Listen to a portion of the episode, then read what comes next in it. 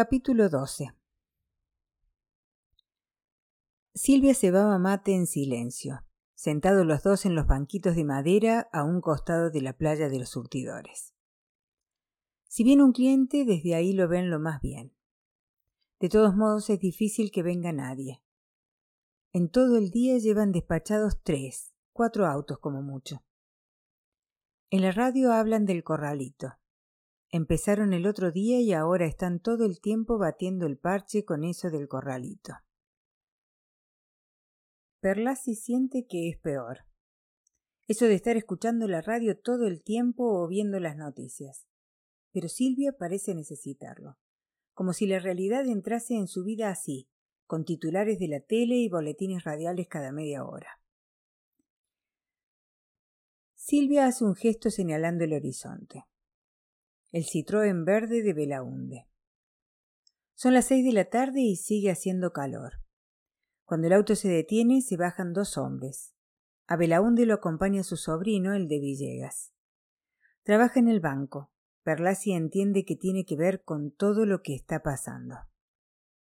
Perlasi y su mujer se ponen de pie para recibirlos. Belaunde lo presenta, pero ellos le aclaran que no hace falta. Se han visto en cumpleaños, en bautismos y en algún velorio. Silvia ofrece una cerveza, algo fresco, unos sándwiches. Los visitantes sonríen pero dicen que no, que tienen que comentar algo importante. Belaunde aclara que es su sobrino el que tiene que comentarlo. Silvia se ofrece a por lo menos cambiar la hierba. A eso le dicen que sí. Mientras su mujer trajina en el parador, Perlasi hace preguntas generales para no entrar en tema y que después el visitante se vea obligado a repetir lo que tiene para contar. Fernando, que así se llama el sobrino de Belaunde, responde con gesto resignado. Es una pesadilla. Cada día el banco es una tortura renovada. La gente se agolpa en la vereda, los hacen pasar de a cinco para evitar tumultos. El primer día no tomaron esa precaución y la sucursal fue un caos. Ahora dejan baja la cortina metálica y los de afuera se la pasan golpeando. Perlacia asiente porque lo vio. El lunes, después del anuncio del ministro, estuvo en el banco a las seis de la mañana. No era el único. Debían ser como cien los que esperaban. A las diez de la mañana eran como trescientos, supone, porque tampoco hay manera de contar a la gente en ese jaleo. Perlasi no se sumó a los que golpeaban la persiana, a los que gritaban chorros, a los que lloraban sentados en el cordón de la vereda. Se mantuvo a un costado como si en el fondo supiera que todo era inútil. Muy de rato en rato, cuando salía del banco algún conocido, esperaba que dejaran de asediarlo los más nerviosos, los que estaban en primera fila, y se atrevía a preguntarle cómo le había ido. Con tres o cuatro veces le bastó para saber que todo era tan malo como suponía. No devolvían la plata. No había manera. Doscientos cincuenta pesos por semana, punto. Silvia vuelve con el termo y el mate recién cebado. Se sienta y arranca la ronda por las visitas. Fernando le hace un mínimo resumen de lo que han estado hablando. Cuando mencionan los golpes en la cortina metálica, da la impresión de estar a punto de derrumbarse. Debe ser atroz trabajar así, piensa Perlasi. Pero hay algo que me contó Fernando que tienen que saber, Fermín, dice Belaunde. ¿Qué cosa? pregunta Silvia. Fernando carraspea como aclarándose la garganta y empieza a contar. Habla del 30 de noviembre, el último viernes normal, entre comillas, antes del terremoto. Le recuerda a Perlasi que se vieron y se saludaron a la distancia por encima de los vidrios de las cajas. Perlasi asiente. El pibe estaba en la caja de la punta, a la izquierda, al otro lado del tesorero. A él lo atendió otro muchacho, uno pelado, con barbita. Sosa, aclara Fernando. Perlasi vuelve a sentir mientras recuerda los fajos de dólares apilados. Así que ese muchacho pelado de barba que contó sus dólares se llama Sosa. Cuando usted se fue, al toque entró Fortunato Mansi. ¿Lo ubica? Perlasi y Belaunde cruzan una mirada. Claro que lo ubican. Cuando estuvieron a punto de cerrar la estación de ferrocarril de O'Connor fue, entre otras cosas, porque Mansi tenía un arreglo, coimas mediante, para poner una línea de combis con cabecera en Villegas. Los trenes iban a parar solamente ahí, y los pasajeros que tuvieran que ir a los pueblos tendrían que tomarse esas combis. Perlacia había movido cielo y tierra y habían conservado la estación en O'Connor. Pero les había quedado claro que ese Mansi era un peligro. Recordarlo todavía lo indigna. Pero Perlasi no entiende a dónde va el asunto todavía. Entró Mansi y se fue directo a la oficina del gerente. A los dos minutos salió Alvarado y lo encaró a Sosa derechito. Silvina termina la ronda y se ceba un mate para ella. Le dijo que necesitaba los dólares que acababan de depositar. Sosa le preguntó cuánto, y el gerente le dijo todo, dame los doscientos cuarenta y dos mil que acaban de entrarte. Perlasi está confundido. No llega a entender qué significa todo eso pero no puede ser nada bueno. Que venga Bealunde, que venga el sobrino de Bealunde a contárselo, solo puede significar que es algo malo. El gerente lo encaró al tesorero, Casco, y le dijo que le diera también los dólares que tuviera. Casco le contestó que le diera tiempo a contarlos, pero el gerente le dijo que tenía que tener otros ochenta mil dólares de operaciones chicas. Y era cierto, agrega Belaunde. ¿Y cómo sabía? ¿Siempre sabe el gerente? Nunca sabe el gerente, responde rápido Fernando. No tiene ni idea. Ese gerente, por lo menos, no tiene ni puta idea. Pero sabía perfecto lo que teníamos todos. Porque nomás desde la ventanilla del tesorero me dijo a mí que le pasara también los que yo tuviera, que debían andar por cinco mil. Después, hablando con Casco, me di cuenta de que los dos días anteriores habían venido varios clientes a depositar dólares en caja de ahorros. Raro con la que se venía, y Alvarado se sabía de memoria quiénes eran. Silvia deja de cebar. Se miran con Perlasi. Perlasi tiene una piedra creciéndole en el estómago. El asunto es que Alvarado juntó más de trescientos mil dólares entre todas las cajas y se metió en su oficina donde lo esperaba Mansi. Y a los dos minutos salió Mansi con un portafolio que seguro estaba lleno de dólares. El silencio esta vez es más prolongado.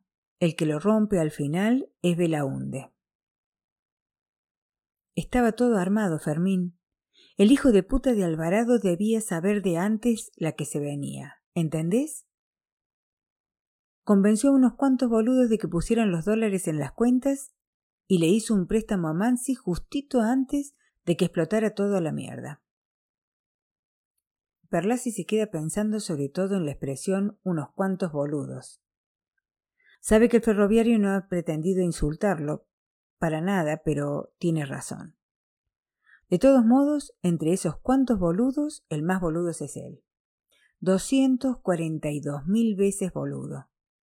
Veinte años para sacar la guita a mil dólares por mes. Dicen que esto no va a durar, acota el sobrino. ¿Qué cosa? Lo del corralito para el dinero. ¿Porque se va a arreglar? En el tono de Silvia hay un matiz de esperanza. No, porque va a volar todo el carajo, con perdón. Van a tener que devaluar. El muchacho se detiene. Silvia ha soltado un gemido. Nada más. Fernando mira a los hombres que están con los ojos fijos en la mesa o en el piso. Perlasi saca cuentas. Pero si uno tenía dólares, le devolverán dólares. Es como si Silvia jamás pudiera rendirse, piensa Perlasi. Ahora los tres hombres hacen silencio. Perlasi se acuerda de la vez que le robaron el estéreo del auto. Habían ido con Rodrigo a Buenos Aires a comprar una de las heladeras del parador. Era en la zona del abasto. Estacionaron en la calle porque eran las diez de la mañana, porque se iban enseguida. Por estúpidos. Cuando volvieron vieron los vidrios regados en la vereda. Lo que más le había dolido a Perazzi no había sido el estéreo, ni siquiera la ventanilla rota. Como andaban cortísimos de plata, tuvieron que tapar el agujero del vidrio con un plástico. en el pueblo con tiempo ya verían cuánto costaba arreglarla. Lo peor fue la sensación, la sensación de sentirse usado, humillado. El asiento del acompañante estaba tapado de vidrios minúsculos, la guantera abierta. Faltaban un desodorante de ambiente chiquito que le había regalado Silvia y el manual de uso del auto. Y el estéreo, claro. A la vuelta hacía frío y el plástico se soltó a la altura de San Andrés de Giles. Viajaron casi todo el camino con el chiflete entrando por la ventanilla sin vidrio, muertos de frío y callados.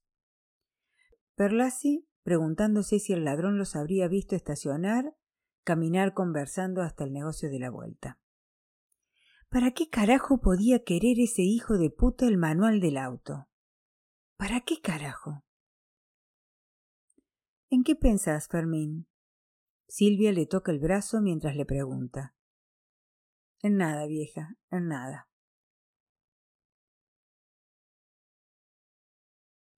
Capítulo 13 Perlasi vuelve a Villegas el martes de la semana siguiente. No tan temprano como la primera vez. No tiene sentido llegar a las seis de la mañana si el banco no abre hasta las diez. Parece mentira. No le devuelven el dinero a nadie, pero los horarios se siguen respetando a rajatabla. Siguen con la persiana baja, pero ya casi nadie se toma el trabajo de ir a golpearla. Silvia insiste en acompañarlo. Perlasi intenta disuadirla, pero sin demasiado énfasis. Le advierte que no sabe cuánto va a demorar, que tal vez le lleve todo el día y que no tiene sentido que ella también padezca el plantón. Pero Silvia insiste. Perlasia acepta con la condición de que hable con Mabel, su prima, y se quede en su casa mientras él espera en el banco. De lo contrario, no hay acuerdo. Silvia acepta. Cuando llega al lugar las cosas están más tranquilas que la semana anterior. Mejor, piensa Perlasi. Así el sobrino de Belaunde sufre un poco menos. Quedarán los llantos de los clientes cuando entran y les dicen que no, que no pueden ayudarlos. La impotencia, algún insulto soltado al voleo, pero por lo menos no el bochinche de las cacerolas y los martillos contra el metal de la persiana. Siguen dejando pasar de a poco a los clientes. Ahora las tandas son de siete, ocho como máximo. Tampoco esta vez Perlasi saca número para entrar. Sabe que no tiene sentido. Hace la cola en el hall delantero para sacar 250 pesos del cajero automático. A este paso, en veinte años recupera todo, siempre y cuando no devalúen, por supuesto. Al mediodía va hasta la esquina y toma un café. A las tres se cierra la portezuela de la persiana y al rato salen los últimos clientes rezagados. Dos horas después sale Fernando. Un rato más tarde, el cajero que lo atendió a él. ¿Sosa se llamaba? Son casi las seis cuando sale el tesorero. Perlasi sigue esperando. Como le daba vergüenza seguir sentado en el café sin consumir, ahora está sentado en la puerta del local contiguo al banco. Está cerrado desde hace tres años y tiene una parecita cómoda para esperar. Son casi las siete cuando sale Alvarado. No cierra la puerta. Debe quedar un custodio del lado de adentro. Camina rápido en la dirección contraria a Perlasi, que se incorpora y lo chista. El otro no se da por aludido. Alvarado.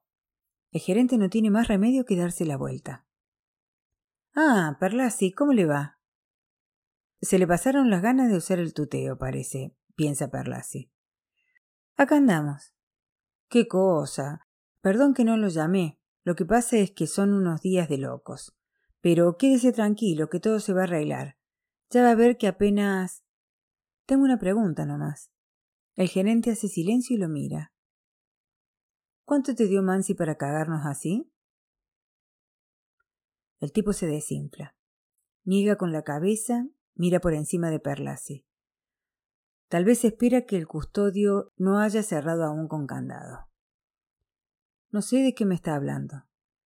Perlasi camina dos pasos en dirección a Alvarado. Mírame la cara y decime que no nos cagaste.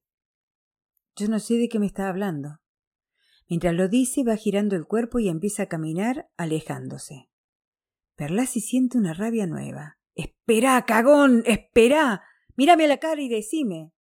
Alvarado ya corre por la vereda. Perlasi hace lo mismo. Mírame a la cara, Sorete. Decime que no nos cagaste.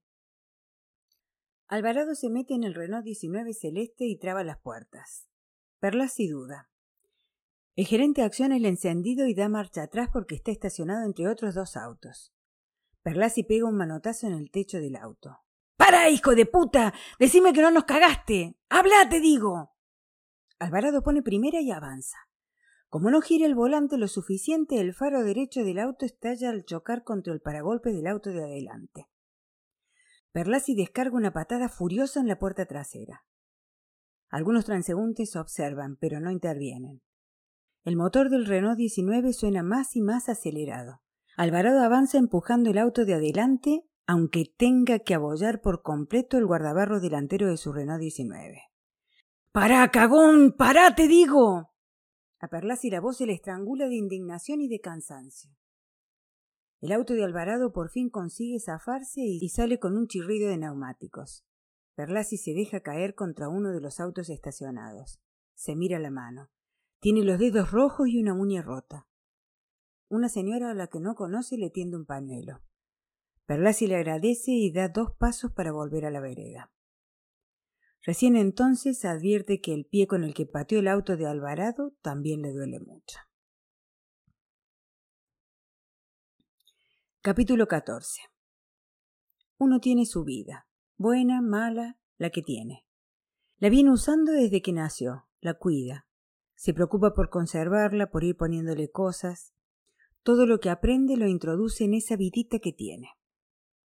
Uno no piensa en lo frágil que es. O sí, pero a veces. Tampoco uno se puede pasar la vida pensando en lo frágil que es esa vida, porque la angustia sería perpetua, insoportable. Y con la vidita de la gente que uno quiere pasa lo mismo. Con los hijos, por ejemplo, o con la mujer.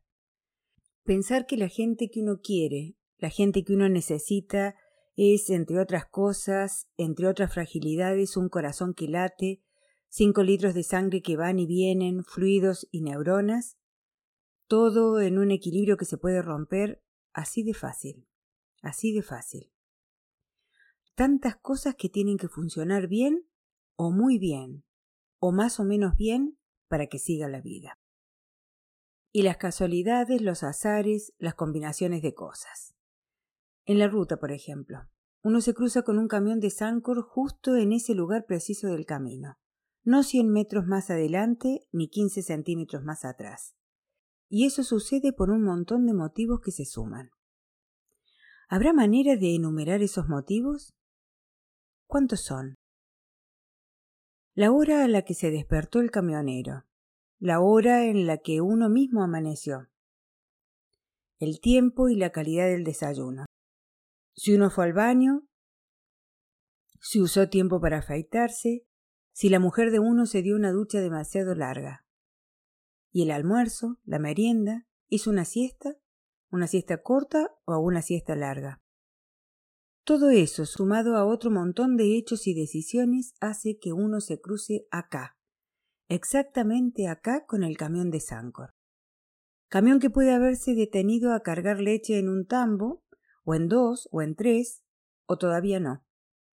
Y si se detuvo, el lugar exacto de la ruta que ahora está transitando el camión depende también de la velocidad a la que el encargado de cada tambo operó las válvulas y las mangueras de carga. Y si era ducho en eso, o estaba recién aprendiendo y demoró cinco minutos más, o treinta segundos menos. Del peso de la leche que afecta a la velocidad de la marcha, porque no es lo mismo un camión cargado que un camión vacío. Pero esas no son las únicas especulaciones que uno puede hacer, porque detrás del camión de Sancor viene uno, dos, tres semirremolques que llevan contenedores rojos con letras blancas de Hamburg Sud. Y mientras uno se cruza con ellos, puede reiterar todos esos cálculos de uso del tiempo y sus consecuencias sobre las distancias recorridas. Uno no hace esos cálculos porque cada vez que termina de cruzarse con uno de esos camiones ellos salen de la vida de uno. Se escucha el chicotazo del viento en el techo del auto, ¡zum! y el camión se ha ido para siempre y nunca más volvemos a toparnos con él. ¡zum! y sucede lo mismo con el que sigue. ¡Zum! pasa el tercero. Y dos autos que vienen pegados al último de los tres. ¡Zum! ¡Zum!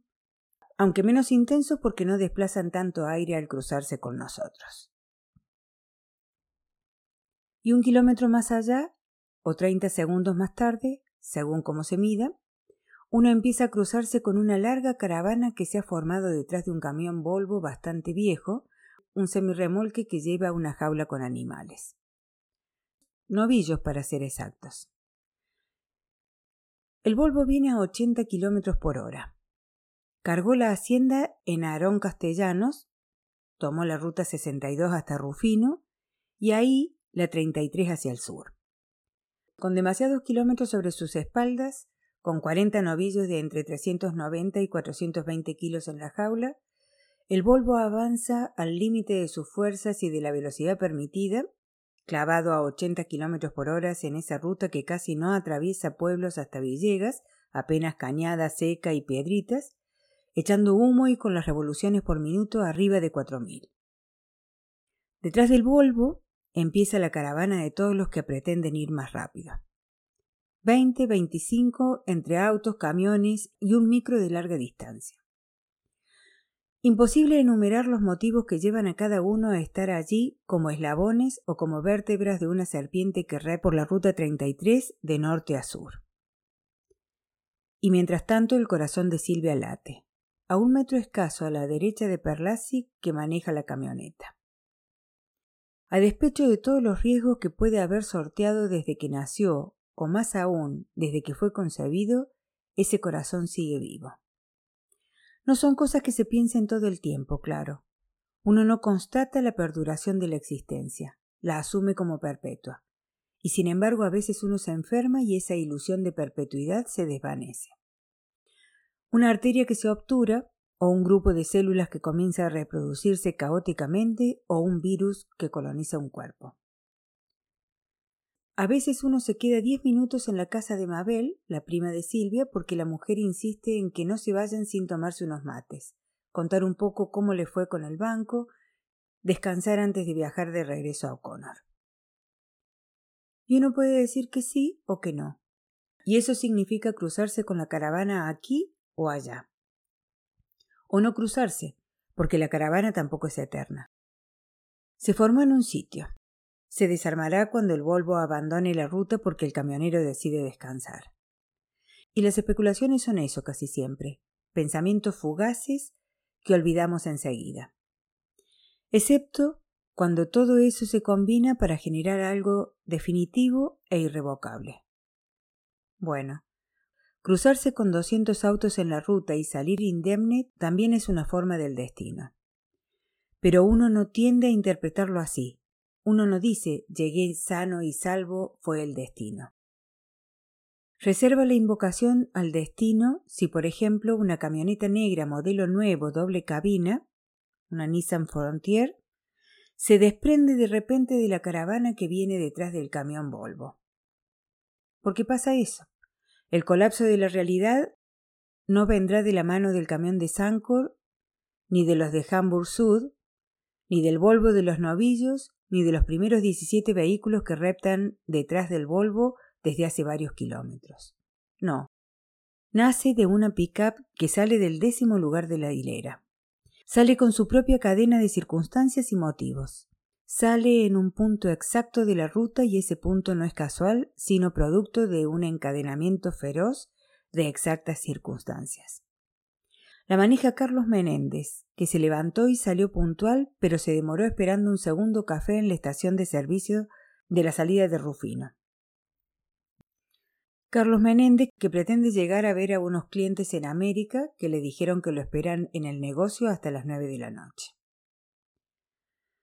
Claro que hay algo más, no solo circunstancias horarias y espaciales, porque, en efecto, ¿qué es lo que lleva a los primeros 17 autos que van detrás del Volvo a seguir esperando el momento propicio?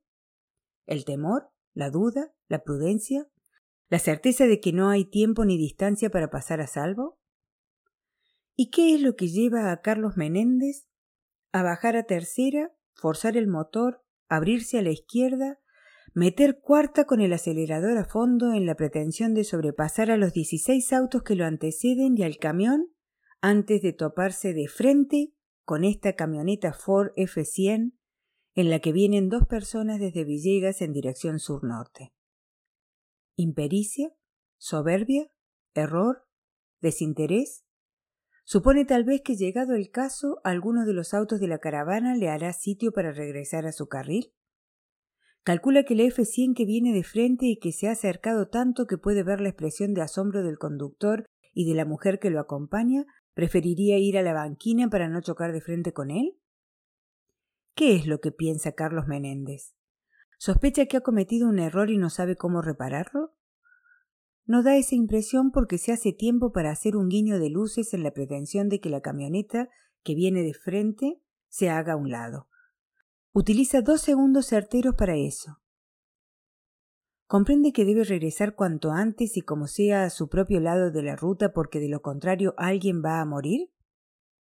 Difícil, porque se limita a acelerar un poco más, aunque es evidente que no llegará a sortear la larga hilera que tiene por delante. ¿Cuántos latidos quedan? Pocos, acelerados, porque Silvia ha visto la camioneta Nissan y Perlasi clava los frenos, pero no hay para dónde voltearse porque están atravesando un puente y la pickup que conduce Carlos Menéndez también clava los frenos y los dos vehículos reducen la fuerza con la que van a impactar y es todo rapidísimo y Perlasi no tiene tiempo de mirar a su lado. No tiene tiempo de cruzar una última mirada con Silvia. No. Pasa los últimos segundos de vida de Silvia aferrado al volante y apretando el freno. No reza, no piensa, no teme. No le alcanza el tiempo para ninguna de esas cosas. Apenas un pánico animal cuando escucha el chirrido de sus frenos y los de la Frontier un segundo más y la parte delantera de la F100 que sube hacia él y enseguida todo oscuro, silencio y nada. Tan nada que a cincuenta centímetros de Perlasi el corazón de Silvia deja de latir y Perlasi no se da cuenta.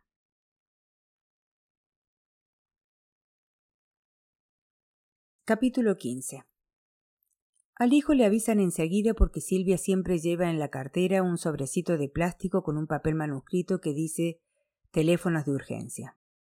Y el de Rodrigo encabeza la lista. Igual, para cuando llega desde La Plata, medio pueblo está ya apostado en el hospital de Villegas porque en lugares así las noticias corren rápido, sobre todo las malas. Al principio parece que Perlasi también se muere. Hasta tienen que sacarlo de un paro cardíaco ahí nomás en la ruta. Los bomberos, porque la ambulancia tarda un rato largo en llegar. Pero nadie está seguro de eso del paro cardíaco y de la resucitación. Se dicen tantas cosas, sobre todo en las desgracias. Lo cierto es que Perlasi permanece dos semanas en terapia intensiva. Al principio no quieren contarle nada.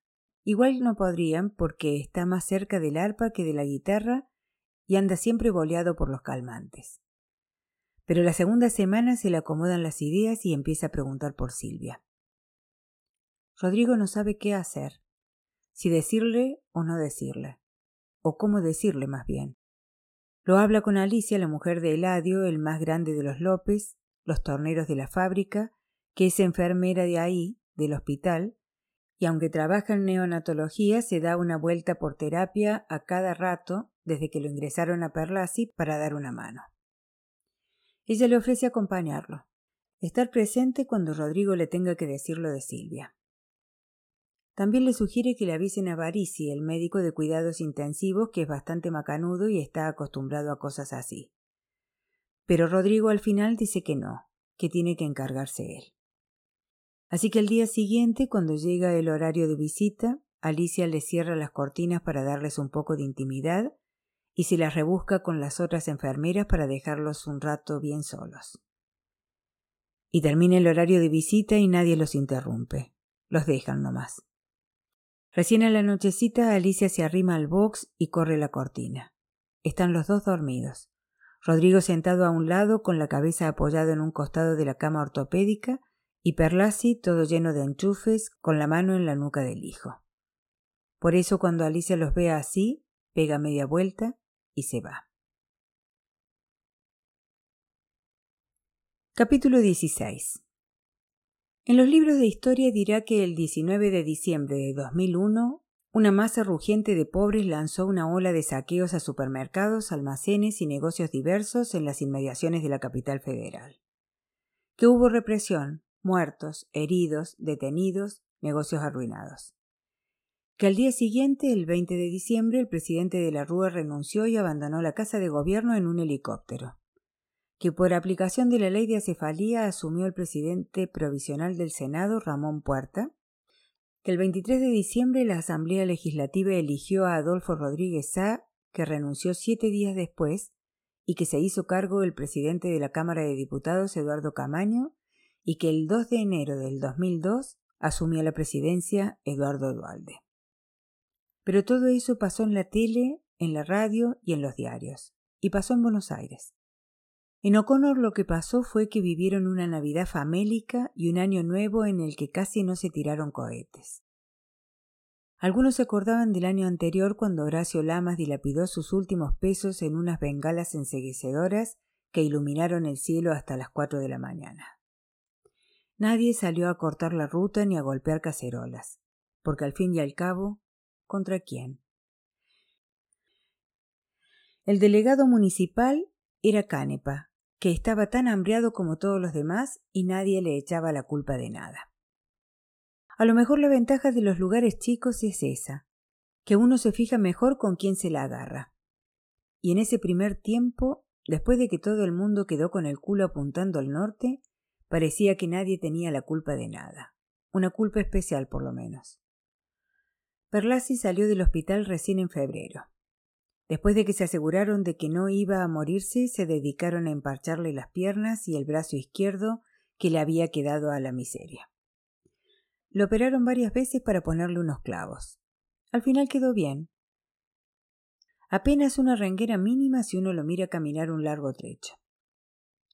Como estaba de vacaciones en la facultad, Rodrigo se quedó para atender la estación de servicio. Le hizo la gauchada de quedarse hasta bien entrado marzo y recién entonces se volvió a La Plata.